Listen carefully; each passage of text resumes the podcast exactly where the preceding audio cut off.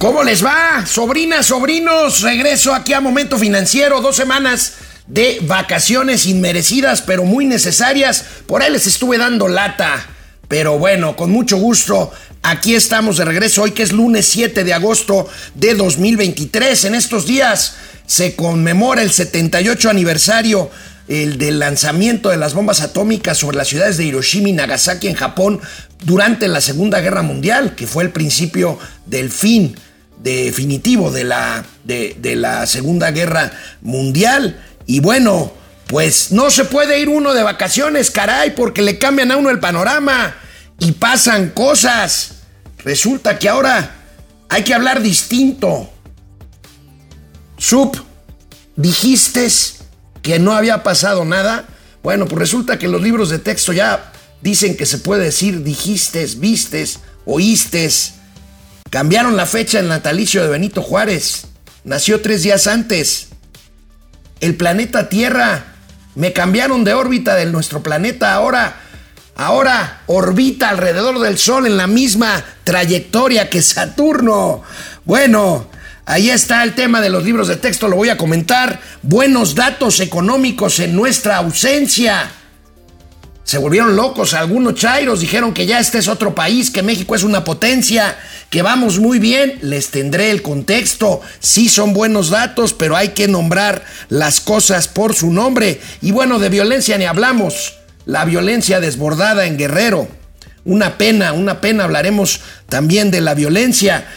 Por si fuera poco, Trump a juicio por otro delito más grave, el tema de la conspiración para cambiar los resultados electorales de hace tres años allá en Estados Unidos. Y el presidente de Colombia señalado por su propio hijo de que recibió dinero del narcotráfico para su campaña.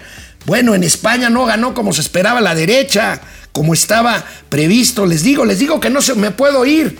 Resulta de que me voy y a veces la esperanza dependía de un retweet y ahora dar retweet ya no significa nada porque Twitter ya no se llama Twitter, se llama X. Por lo demás, nada diferente.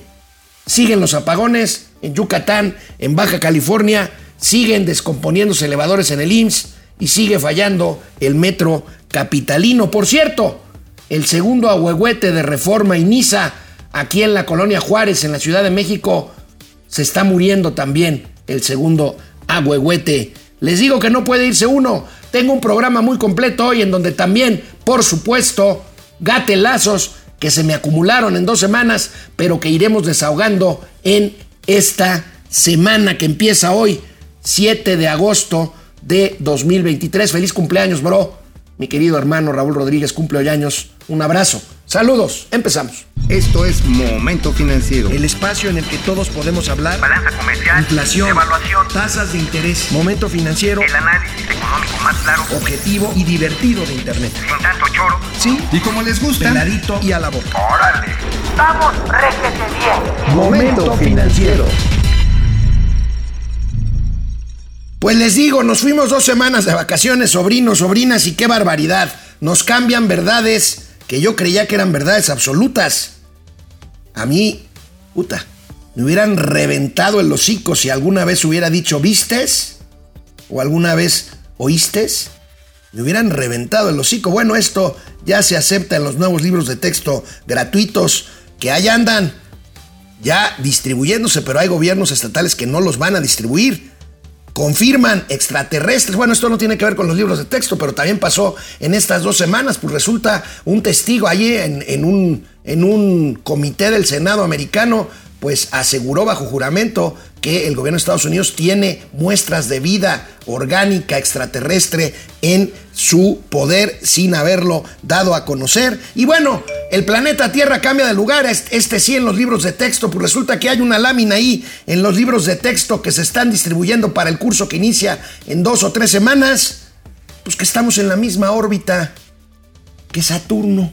Imagínense nada más. Pero bueno, en estos días se desató una gran polémica por los famosos libros de texto gratuitos que se supone estarán ahí en las aulas dentro de pocos días. Aquí tenemos estos libros y bueno, pues a reserva de que hay muchos, hay muchos errores, hay muchísimos errores, que bueno, pues esto no es, digamos, no es lo ideal, pero bueno, hay libros con errores siempre, pero bueno, hay, hay errores muy importantes. Pero lo más importante, creo yo, son dos cosas. Primero, no se respetó el procedimiento reglamentario para poder elaborar estos libros. Esto es, discusiones públicas abiertas con especialistas, con pedagogos, con maestros, con padres de familia. De hecho, se supone, dicen los de la SEP, que los libros sí, sí se discutieron en comités, en grupos de trabajo, pero ¿qué creen?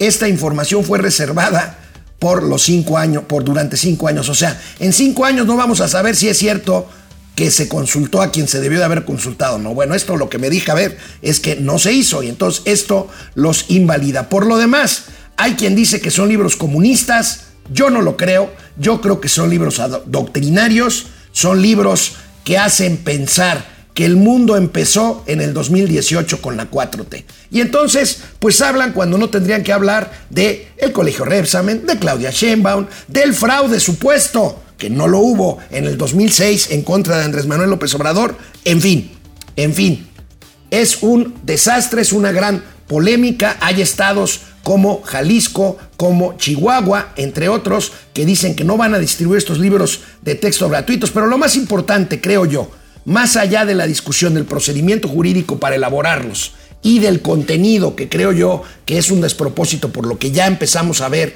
porque son libros que privilegian el adoctrinamiento. Ojo, no estoy hablando comunismo ni nada como algunos han exagerado, creo yo, han exagerado que si son libros comunistas. Mira, la verdad, bueno, el que los coordinó es un tipo que se llama Marx Arriaga, Marx, como Carlos Marx, que bueno, sí es un tipo loquito que ahí trae atorados, eh, pues algunos, algunas ideas, ideas eh, del pasado ya superadas, pero bueno, más allá de eso es el procedimiento y sí, la verdad es que hay que discutir si los libros son serios. Por lo pronto, el presidente de la República amenazó y va a cumplir, no sé si a partir de hoy o a partir de mañana, no me queda claro todavía, con conferencias de prensa vespertinas.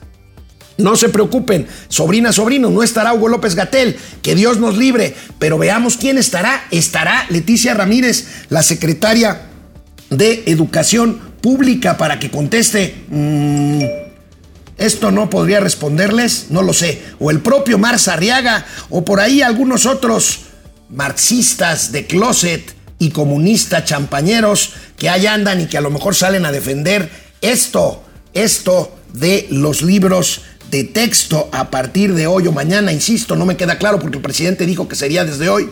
Jesús Ramírez Cuevas, el vocero, pidió que fuera a partir de mañana, ya les estaremos informando de si es hoy o mañana cuando empiecen las conferencias vespertinas para explicar los libros de texto, pero por lo pronto aquí en gatelazos adelantados les tengo la exclusiva de algunos ejemplares de los libros de texto, de los nuevos libros de texto, que, ah, no te mueras, internet, pero no, vamos viendo, juguemos a leer, ahí está, juguemos a leer, pues bueno, pues con la Vilchis para desarrollar las competencias del lenguaje, el libro de lectura de los nuevos libros de texto, ahí está la Vilchis, ahí está la X que antes era Twitter, ya no se dice tuitear, se dice exear.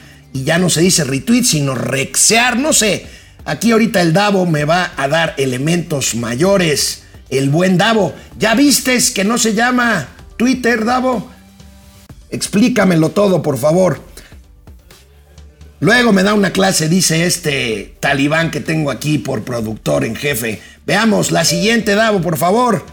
Civismo y ética, ahí está la señora Beatriz Gutiérrez Müller, la no primera dama que pues no, ella no es primera dama y por eso se puede dar el lujo de hacer estos desfiguros y de pues ser la portada del libro de texto de civismo y ética. Venga, otro gatelazo adelantado. Matemáticas, pues sí, chitón, hijos. Porque primero ya casi no hay matemáticas, porque eso no importa, lo que importa es organizar asambleas. ¿Y qué creen? El presidente tiene otros datos, entonces olvídense de las fórmulas matemáticas y de las verdades absolutas de que 2 más 2 son 4. Veamos la siguiente. Ahí está, matemáticas ya en cuarto grado, ya un poquito más grandes, pues para poder sumar cuánto dinero hay en esos sobres amarillos que recibe el hermano de López Obrador, el señor Pío López Obrador. Creo que son todos, ¿no? Davo estos gatelazos adelantados. Hay nomás para abrir boca. Y bueno, mándenos sus opiniones sobre estos nuevos libros de texto que créanme todavía van a dejar mucho, mucho, van a dar mucho de qué hablar. Y bueno, pues en estos días en que me ausenté, aquí estuve, bueno, no estuve aquí, pero estuve yo, eh, pues, eh, en la vacación descansando, pues eh, ya saben, en la casa FIFI de uno, pues ya saben, hay unas cuantas hectáreas, este, cabrón, este, y siguiendo, siguiendo la actividad económica. Y bueno, hubo en estos días muchos datos económicos que volvieron locos desde el presidente hasta sus pues eh, ecochairos. ¿Por qué? Porque bueno, resulta que los datos adelantados para el PIB del segundo trimestre del año reportaron índice de crecimiento anualizado de 3.9%, casi 4%, y entonces de repente ya todo cambió. México ya no nada más en salud es Dinamarca, ya en economía es como Finlandia, porque dijeron ya estuvo, es una maravilla, vamos a crecer muy por arriba del 3% este año, y bueno, Está bien, son datos buenos, son datos positivos, pero hay que contextualizarlos, queridos chiquitines.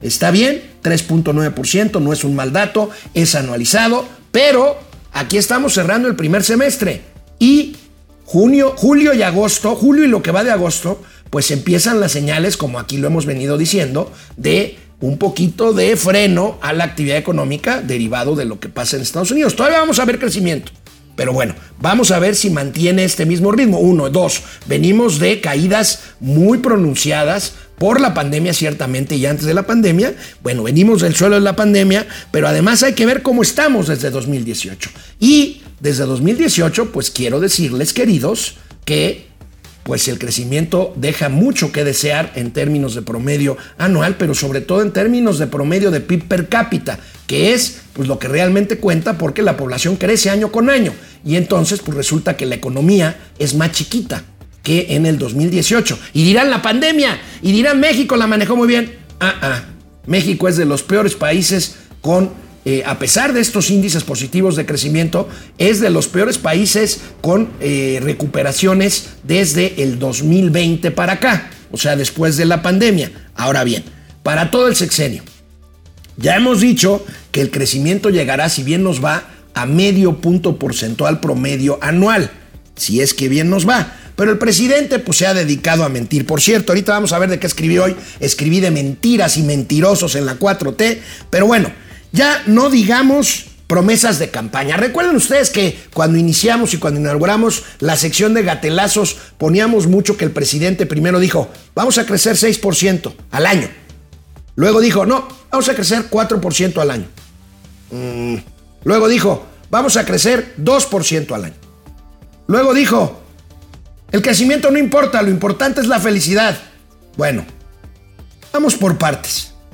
Aquí ya no en campaña, lo que decía el presidente en 2020, 2020, mayo de 2020, cuando estábamos empezando a ver la luz al final del túnel después de la pandemia. Somos muy respetuosos nosotros de la autonomía del Banco de México. Desde luego, no este, coincidimos con sus proyecciones. Nosotros eh, pensamos que nos vamos a recuperar pronto. Bueno, el presidente aquí en mayo de 2020 dijo, nos vamos a recuperar pronto.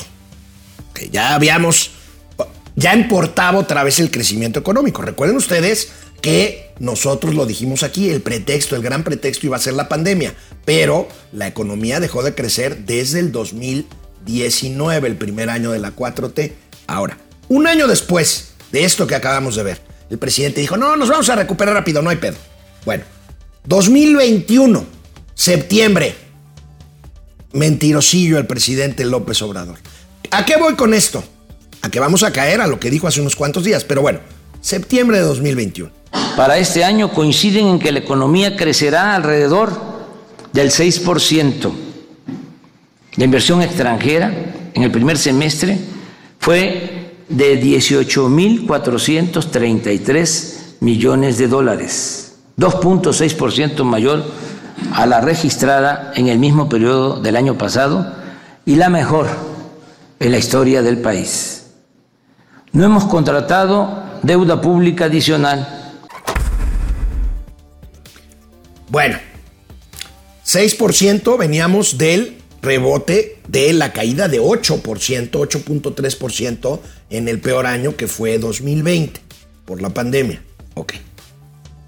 No crecimos 6%, crecimos un poco más de 5% y fue producto de este rebote. Ok. No deuda externa. Ya Mauricio Flores les ha dicho aquí, yo lo reitero, que de 2018 a 2023 lo que va, la deuda externa, la deuda, ha crecido, ha pasado de 10.6 billones a 14 billones de pesos.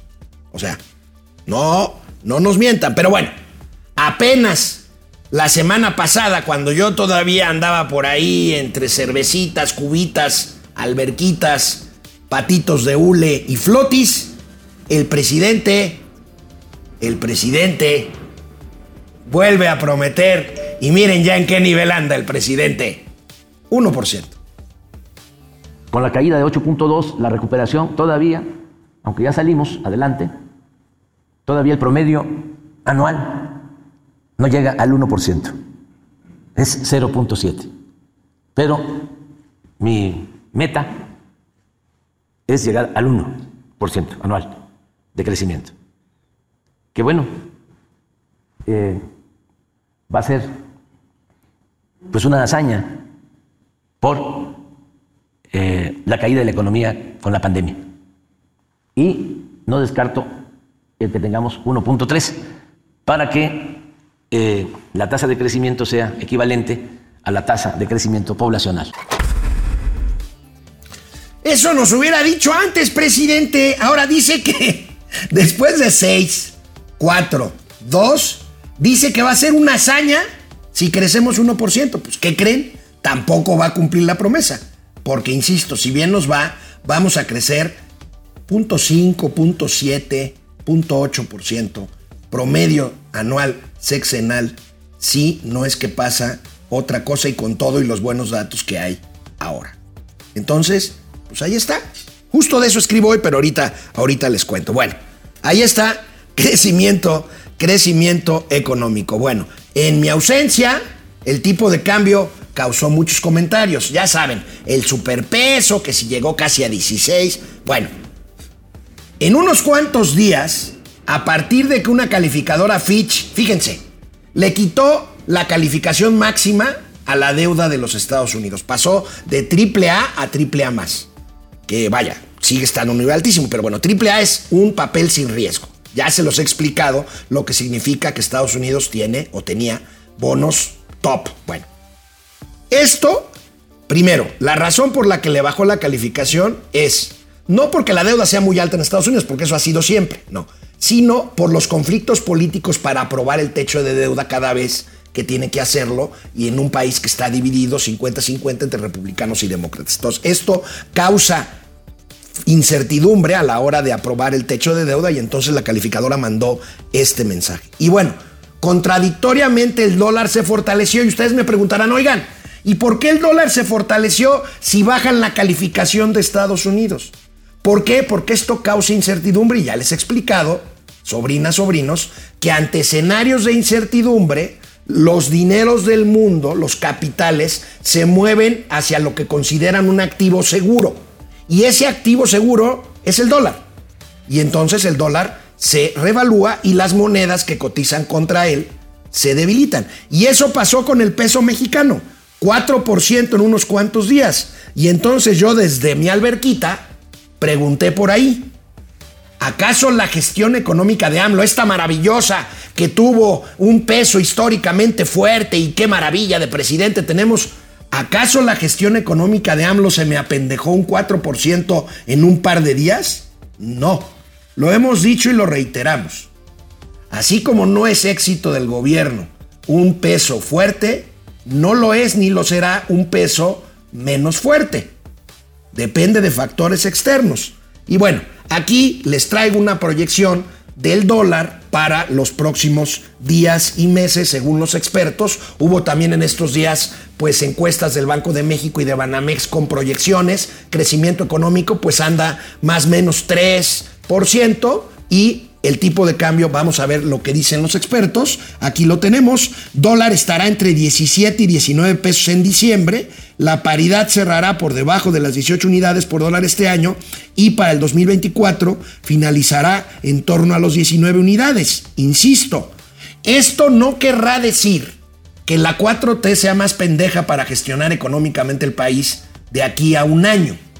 Son factores diferentes. Y ahí tenemos sub, ayúdame por favor, la Secretaría de Hacienda lo ve en 19 pesos con 10 centavos para este 2023 y en 19.30 para 2024. Invex lo tiene en 18 y medio, sí, estoy bien, 18.50 y un, y un peso más en 2024. Ve por más 18.50 también y 19.70 para el año que entra. Monex 18.15 y 19.5. Y así nos vamos hasta HSBC, que es el más, digamos, no digo optimista, porque aquí no tiene que ver con optimismo o no. Pero bueno, lo ve a 17 pesos al final de 2023. No hay dato del 2024. Y bueno, en fin, que ahí tenemos el tema del tipo, del tipo de cambio. Insisto, yo estoy yo estoy más entusiasmado con el cambio de tipo para el año que entra.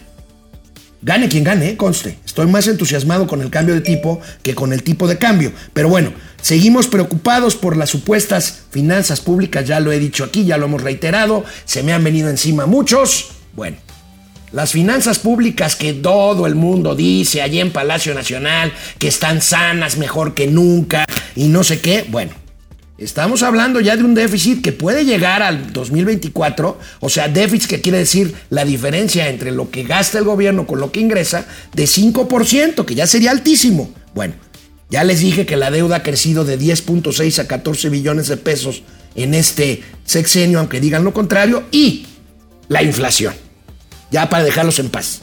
Es un tema que no está del todo acabado. Sí ha bajado el, nivel de crecimiento de los precios, la inflación general, pero, y la inflación subyacente también, pero, pero, y por ahí Argenis García subió un par de tweets, Argenis Castillo subió un par de tweets, ¿es García o Castillo? Es Castillo, sí, sí, sí, es que ahorita me, eh, vengo de vacaciones. Y bueno, aquí tenemos con que la inflación alimentaria, o sea, los puros alimentos siguen con dos dígitos, o sea, arriba de 10% de inflación dependiendo del tipo de artículos. Estamos esperando el reporte de los amigos del grupo interdisciplinario de, productos alimenticios eh, y agropecuarios.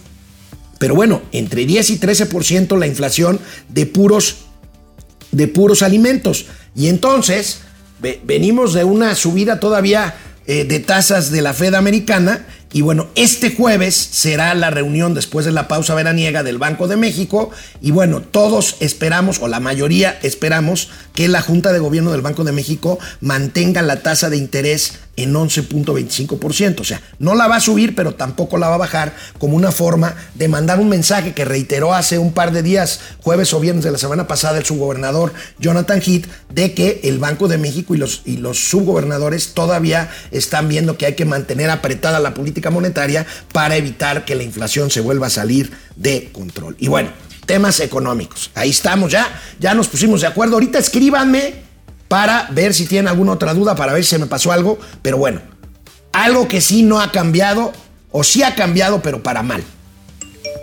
La violencia. La violencia está descontrolada. Guerrero.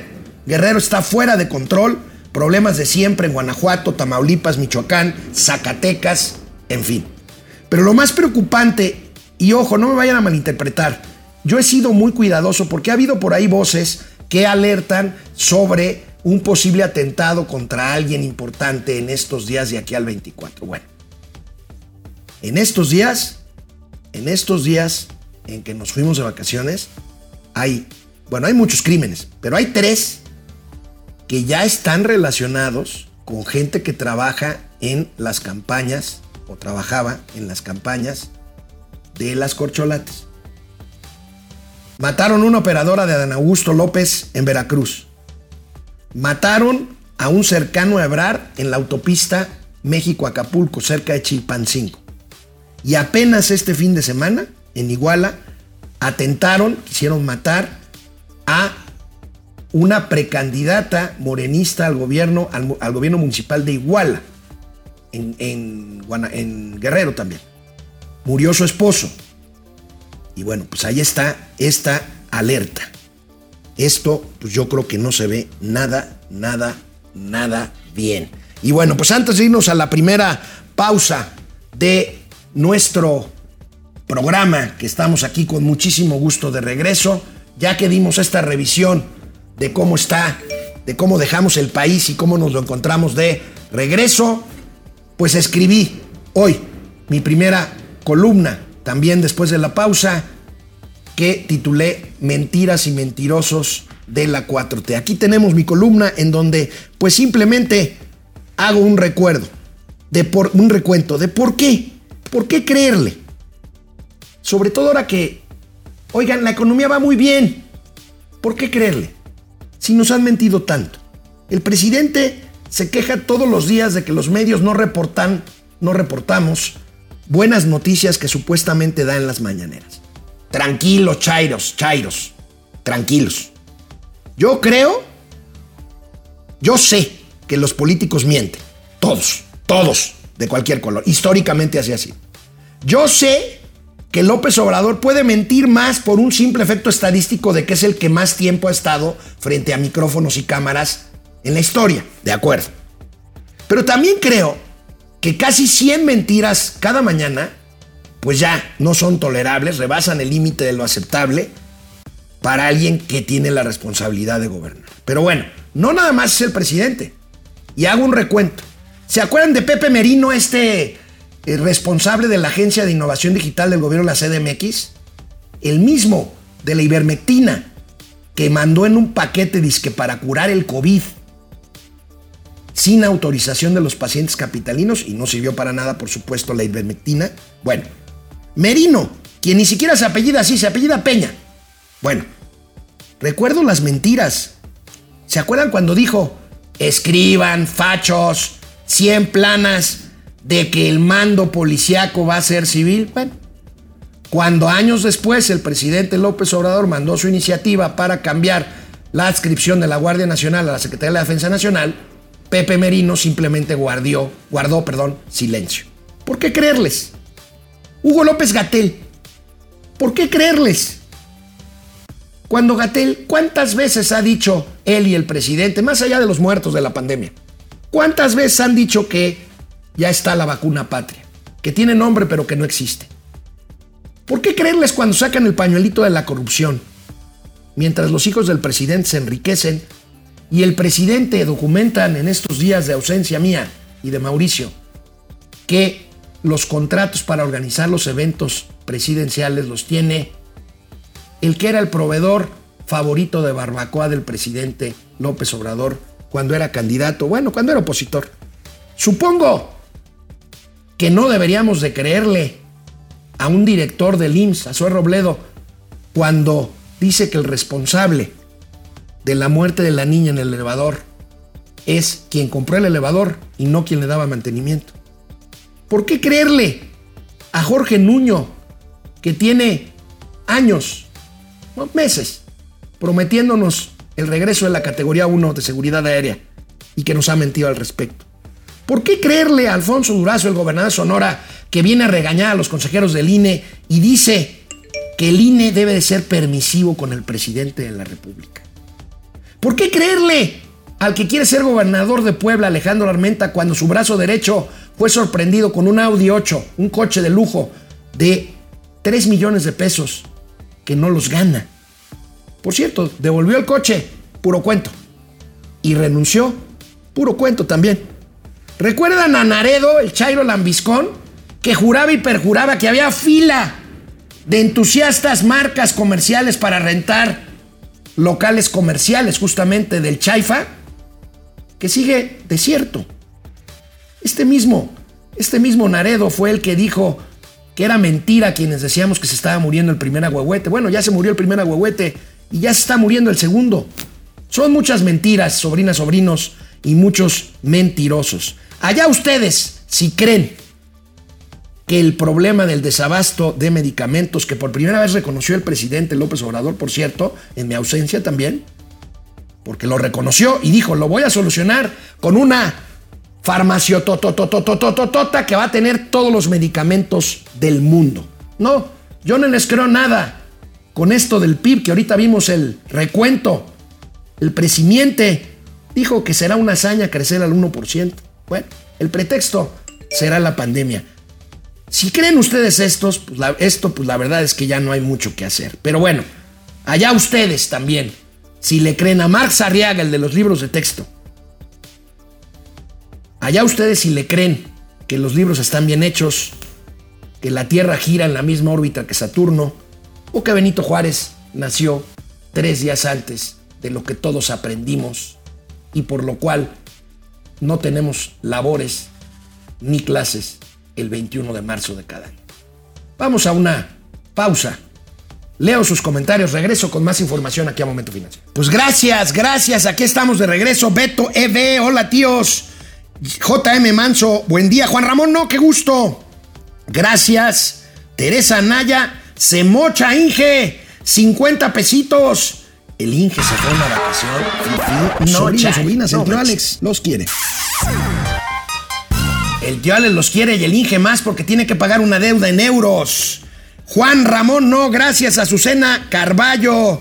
¿Cómo les fue de vacaciones? Azucena, muy bien. A mí, a ti, no sé si tú tuviste vacaciones, pero a mí muy bien. Luis Alberto Castro, iniciando semana con el mejor programa de finanzas y negocios del mundo mundial. Gracias. Bienvenidos de regreso desde la alcaldía Cuauhtémoc. Gracias, Luis Alberto. Eres muy amable. Por fin los tíos Fifís. Carlos Molina, gracias. Vivi Niebla, desde Colima. Saludos a Colima. El Pidio Ortega, bienvenidos los mejores tíos, los mejores financieros, gracias, se les extrañó, yo también, aunque no me lo crean. Ernesta Araujo, gracias, Ernestina Araujo, perdón. Marbella Flores, feliz de tener de vuelta a los mejores desde Córdoba, Veracruz, gracias Marbella. Chico Temido, gracias. Carmelo Rentería desde California. Luis Alberto Castro. Ahora los nuevos libros de texto afirma que nuestro planeta es de los simios. Bueno, Carlos Santoyo. Uno aquí sin vacaciones y sin momento financiero. Perdón, Carlos. Pero bueno, ya te tocará. Armando Reyes, gracias. Alejandro Méndez desde Querétaro. Tocayo, gracias. Francisco García. David Magnot. Una sola farmacia, un solo almacén es criminal, pues sí lo es. Minerva Barrón, gracias. Lidia Castañedo, Tavo Rivera desde Mexicali, Pepe Almazán. Analicemos quiénes son los coordinadores de contenido de los nuevos libros de texto gratuitos.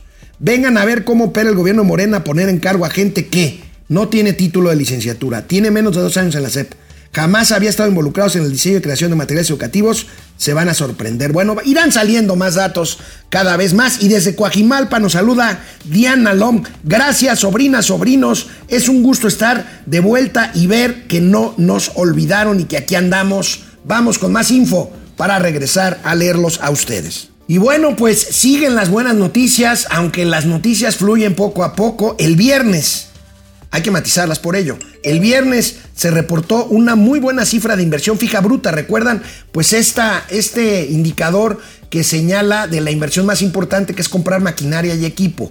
Bueno, pues a mayo, todavía a mayo, por eso les digo, ojo con las cifras.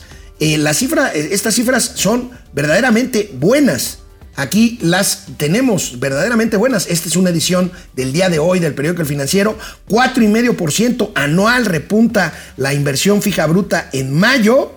Eh, el empuje de la construcción llevó a este indicador a un nuevo máximo histórico. Es buena noticia, es a mayo, vamos a ver cómo se comporta ya junio y julio. Pero bueno, ahí está el brinco, vemos la gráfica. Tiene que ver sin duda con el efecto inercial por el nearshoring, no suficientemente aprovechado, pero bueno, además aquí el tipo de cambio ha favorecido la importación de maquinaria y equipo, como ya lo habíamos visto en la balanza, en las cifras de balanza comercial. Aquí está pues este brinco importante que da en mayo, este importante indicador que créanme, que créanme que podría ser mucho mayor o puede ser mucho mayor todavía si se toman decisiones correctas de atracción de inversión extranjera. Por sectores, se ve una recuperación general eh, y ya en junio, julio empecemos a ver qué pasa, pero bueno, por sectores. Vamos viendo por sectores, ahí está, construcción no residencial crece mensual en mayo 9.7%, un brinco brutal. Construcción residencial crece casi 7% en mayo mensual. Insisto, equipo de transporte 5.5%, equipo de transporte nacional, el primero, el de 5.5 era importado por efecto también del tipo de cambio y eh, la maquinaria, equipo y otros bienes importados se quedaron en ceros y la maquinaria, equipo y otros bienes nacional decrecieron 1.8%. Aquí otros datos que pues refuerzan esta información que, insisto, es positiva, pero es a mayo y hay que ver, hay que esperar los efectos de un apretón o una desaceleración económica a partir de junio. Bien, viene, sub, por favor, los demás datos. 24% es la tasa anual de crecimiento en construcción no residencial durante mayo. Es es impresionante, la verdad. Y 54% el gasto de equipo de transporte importado a tasa anual y 12,5% el gasto en maquinaria y equipo. Vamos a ver, eh, pues, eh, los matices, los matices de estos indicadores que, insisto, son buenas noticias, que, qué bueno. Y bueno, esto se complementa con un dato que ya habíamos venido también siguiendo aquí en Momento Financiero, el gasto, más bien, el eh, importe que implica ni el crecimiento que implica la venta de autos. Esta joya de la corona manufacturera de México que ha sido impulsor durante las últimas décadas de nuestro país, bueno, pues eh, están repuntando los en forma muy importante las ventas de autos. Aquí tenemos el dato, el dato a eh, el mes de julio. Aquí está un poco más adelantado, julio que apenas terminó hace algunos cuantos días. Hay optimismo, 31% sube la importación, más, perdón, la exportación de autos es su mejor nivel en 10 meses y en los primeros 7 meses de 2023 hay un rezago todavía de 10.2% respecto al 2019. Estos son los odiosos matices que tanto le chocan a los chairos que de repente con cualquier cosa positiva, claro, hay pocos logros que presumir, pues ante cualquier cosa positiva pues salen y se vuelven locos y dicen que ya estamos del otro lado, cosa que no es eh, precisamente eh, cierta. Veamos más información que trae el, periódico El Financiero. Saludos al buen Enrique Quintana. Aquí está. Exportación de vehículos. Fíjense cómo pues, venimos de esta caída brutal en 2021. Un ligero repunte de 4% en 2022. Y este 31.2% anual a julio de 2023. Son cierres y cifras comparables julio-julio. Y bueno, hoy, hoy salió en la mañana el dato de confianza del consumidor. Y bueno, pues la gente está, la gente está hasta cierto punto optimista. Vamos a ver el índice de confianza del consumidor. Recuerden que arriba de 50 ya es una locura de, optimismo, pero bueno, el indicador ya está en 46.2 puntos.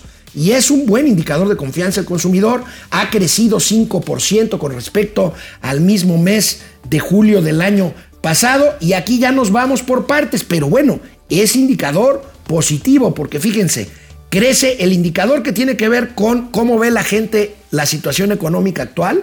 Pues bueno, avanzó 3.4% con respecto al año anterior. La situación económica esperada eh, en los próximos meses sube casi 5%, está bien. 5.6% sube el porcentaje de personajes, personas comunes y corrientes que esperan que la situación este, en este, más bien que ven que la situación económica está mejor ahorita que hace 12 meses y bueno, hasta abajo, posibilidades, posibilidades de comprar eh, bienes duraderos, televisión, muebles, lavadora, otros aparatos electrodomésticos, crece 6%, aunque está pues en niveles bajos, 29.9% puntos de confianza del índice del consumidor, pero sin embargo son seis puntos más que lo que se veía el año pasado. Insisto, hay que verlo con cautela, estamos viendo pues avances a mayo, junio, julio, que esperemos que se mantengan, la verdad yo espero que se mantengan y tragarme mis palabras y pedirles una disculpa, pero vamos a ver cómo eh, eh, se... Eh, lo comentaremos mañana con Mauricio Flores de cómo lo ve él, eh, mañana y el miércoles y este, pues ver qué pasa en el segundo semestre del año, pero sobre todo en el primer trimestre del año que entra. Y bueno, pues en vacaciones, precisamente periodo estacional en que mucha gente para actividades, bueno, se vio afectado el empleo. Aquí también una noticia no tan buena. Las vacaciones le pegan al empleo formal en julio y bueno, se perdieron plazas en julio. Ahí tenemos, se perdieron este, un 2.2% eh, de plazas con respecto al, eh, al mes anterior. Es un efecto estacional por las vacaciones. Habíamos visto crecimientos de empleo, pero bueno, aquí lo importante y otra vez el odioso matiz es que eh, la 4T presume aumento de empleo. Es cierto el aumento de empleo, es cierto que hay pleno empleo, pero también es cierto que el empleo formal ha crecido a mucho menor ritmo que que el empleo informal que representa el 60% de la actividad económica en un país que necesita revertir esta tendencia. Bueno, ya los eh, agobié demasiado con muchas cifras económicas. Vamos a la crisis hídrica, otro tema que hemos seguido puntualmente aquí. Prevalece la crisis hídrica y aquí les tengo más, más datos de la escasez del agua. El abastecimiento de agua per cápita, o sea, por persona, alcanza el peor nivel. Fíjense, desde 1996, pues muchos de ustedes no habían ni nacido. Hace 27 años, cada mexicano recibía 348 litros al día. 348. En 2020 fueron 240. De las 32 entidades eh, del país, 25 se registraron bajas entre 51% si se comparan los datos de 2020 con los de 1996. Guerrero, Colima y Durango anotaron aumentos. En Guerrero, pues no falta agua como no falta en Oaxaca. Colima y Durango, bueno. Oaxaca lideró la disminución, seguida de Hidalgo y Chiapas. Chiapas, disminución en Chiapas, donde lo que sobraba o lo que sobra, pero bueno, aquí está la señal de alerta, es justamente agua. Bueno, pues ya estamos entrando a plena época de lluvias, esperemos que esto se vaya solucionando, se vaya por lo menos mitigando, porque la crisis de sequía de este ciclo fue y ha sido verdaderamente espeluznante. Y bueno, tema aéreo, otro tema que hemos seguido, seguimos esperando. La devolución de la categoría 1 de seguridad aérea por parte de las autoridades norteamericanas y mientras esto sucede, se supone que esta semana, entre mañana y el jueves, se dará a conocer oficialmente lo que ya se adelantó. En diciembre empezará a volar con 10 aviones Boeing 737 la nueva línea aérea del bienestar. La nueva mexicana de aviación parece que sí se va a llamar así. Parece que ya están arrendados estos 10 aparatos. Habrá un esquema de bajo costo. Veremos qué destinos operarán desde el Chaifa, desde el Felipe Ángeles, que por cierto ya lo veremos el viernes en la Casa de las Corcholatas. Presumió por fin la señora Claudia Sheinbaum usó el chaifa. Y bueno, pues la única que había en el chaifa era ella y el camarógrafo que venía siguiéndola. De cierto, el chaifa, pero bueno, veamos esta nota. Se supone que regresará, no, que esta semana eh, la nueva línea de aerolínea Estado, digo que regresará porque si se llama mexicana, pues estaremos ante el regreso de Mexicana de Aviación. Ahí está el señor Miguel Torruco, Tarruco le dice Mauricio Flores, que habría que ver si le podremos creer. Vamos a ver el esquema, vamos a ver si recuerden que será una línea aérea operada por el ejército, cosa que transgrede y que seguramente trasgrede acuerdos comerciales, porque estaremos hablando de una línea aérea que no competirá en igualdad de circunstancias con otras empresas. ¿Por qué? Porque operará desde un aeropuerto administrado por ellos mismos, los militares, y bueno, pues habremos de ver qué es lo que pasa con esta nueva línea aérea del bienestar que ya hemos aquí hecha sujeto a memes y a gatelazos. Bueno, hablando de gatelazos,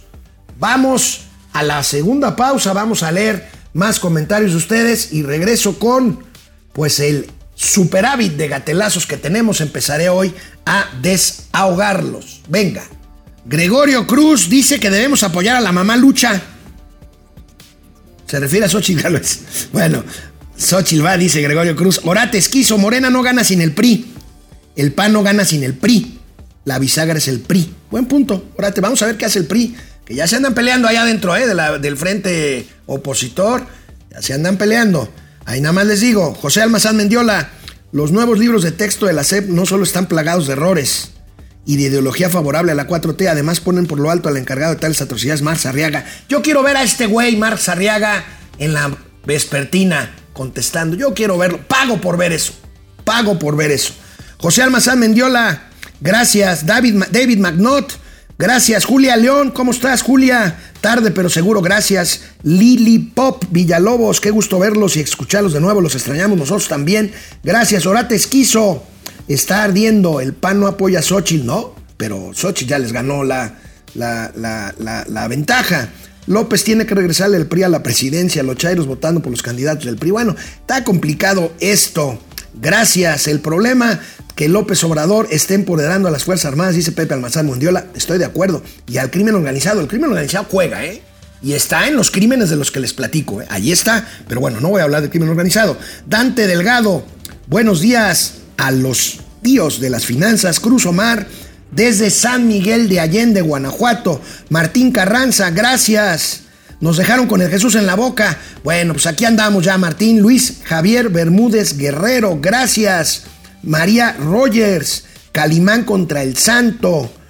El tío solitario, ¿por qué el otro tío se quedó empeñado en alguna cantina de alguna playa? Lo secuestraron los extraterrestres y dicen que le están practicando cosas verdaderamente incitables en este programa. Vamos a ver qué nos cuente mañana Mauricio, si es que se aparece. Leti Velázquez, hola queridos tíos, se les extraña mucho. Gracias Leti. Daniel Valderas, lo triste de todas esas tonterías de los libros es que hay quien los defiende, pues sí.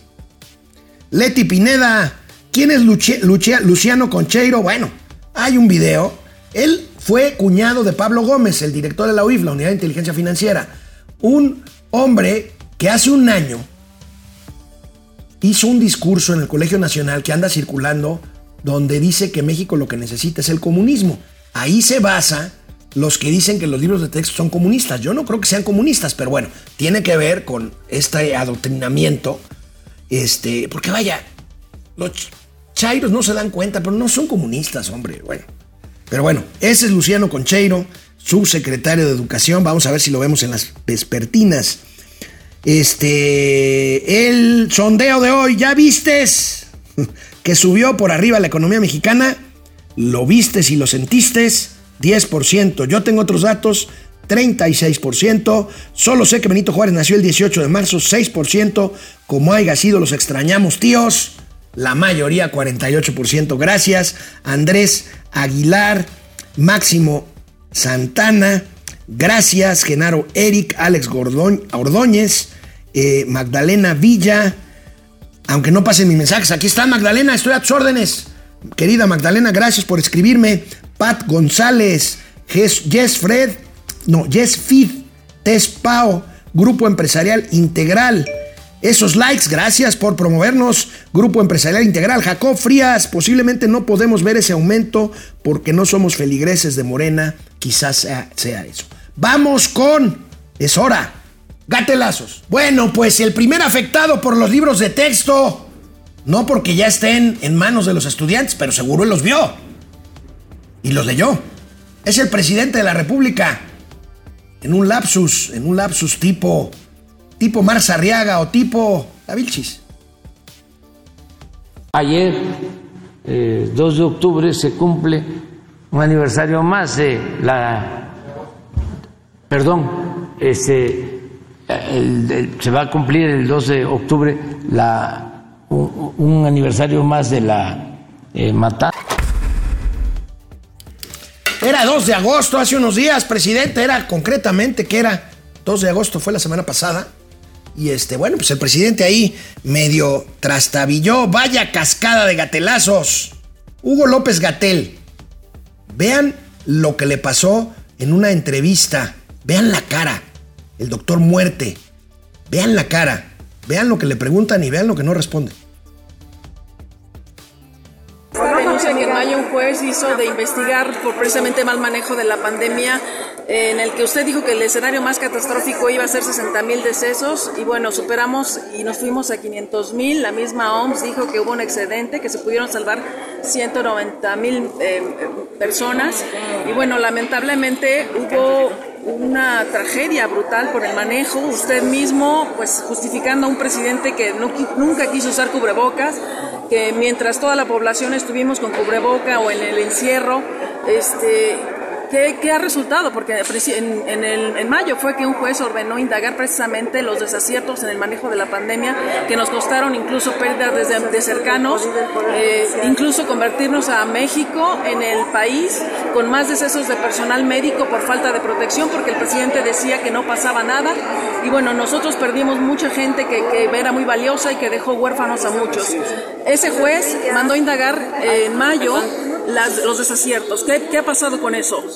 No tengo conocimiento de lo que dice del juez y respeto mucho todas sus opiniones. Creo que No, no son opiniones, habido, son hechos, eh, doctor. Su planteamiento es muy tendencioso. Son hechos, son hechos. usted dijo, usted dijo que iba a haber, usted dijo que iba a haber un escenario catastrófico de favor, 60 mil y estamos hablando de alrededor de parcial. 500 mil. Este, son hechos, son hechos, doctor Gatel. ¿Por qué, ¿Por qué le dijo al presidente que, que pues él, él no era un efecto de contagio? ¿Por qué lo justificó y dejó que no anduviera, anduviera sin cubrebocas y mientras todos estábamos encerrados? ¿Por qué lo hizo? Respeto. ¿Por qué lo hizo? ¿Por qué lo justificó? ¿Por qué lo justificó? Nosotros Se lo estoy preguntando, ¿por qué lo, esa es la pregunta. Tiene que ir el doctor. ¿Por qué lo hizo? ¿Por qué lo hizo, doctor Gatel? ¿A qué medio viene usted? Bueno, pues, aquí un gatelazo, vaya madriza, y mientras lo están madreando, pues no le queda más que. Pues es que es hechos, como dice, no son opiniones, doctor, son hechos. Ahí está, gatelazo de Gatel. Y aquí un clientazo. El infame gobernador de Veracruz, Cuitlao García. Vean. Si queremos conservar el microclima de Jalapa, no es un camellón. Eso es para darle que se vea bonito, que se vea verde, pero para tener impacto en el clima, en este microclima que se hace aquí en Jalapa por esta orografía que tiene, tienes que sembrar árboles en cantidades grandes. Pues ahí ya saben, el, el que opina de todo y no opina de nada, el gober Cuitlao García, qué maleta es, de veras es, es impresionante. Otro cliente de los gatelazos, el gobernador Fosfo Fosfo. Bueno, los chavos me dicen que fue una maravilla de TikTok caso. Pues la verdad a mí se me hace un gatelazo. Ya me acostumbro a como antes hacer esto. Como gobernador, pues hay que mostrar más madurez, seriedad, etcétera. Pero están pasando cosas raras. Señales del más allá. Y ahora ovnis extraterrestres nos visitan visitan del exterior. ¿Qué significa? ¿Qué debo hacer?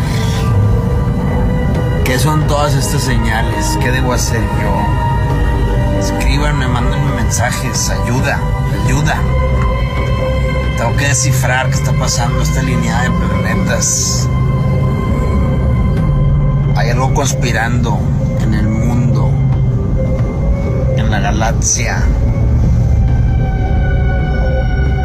Y lo que ayer pasó, se confirma que estamos siendo visitados por extraterrestres.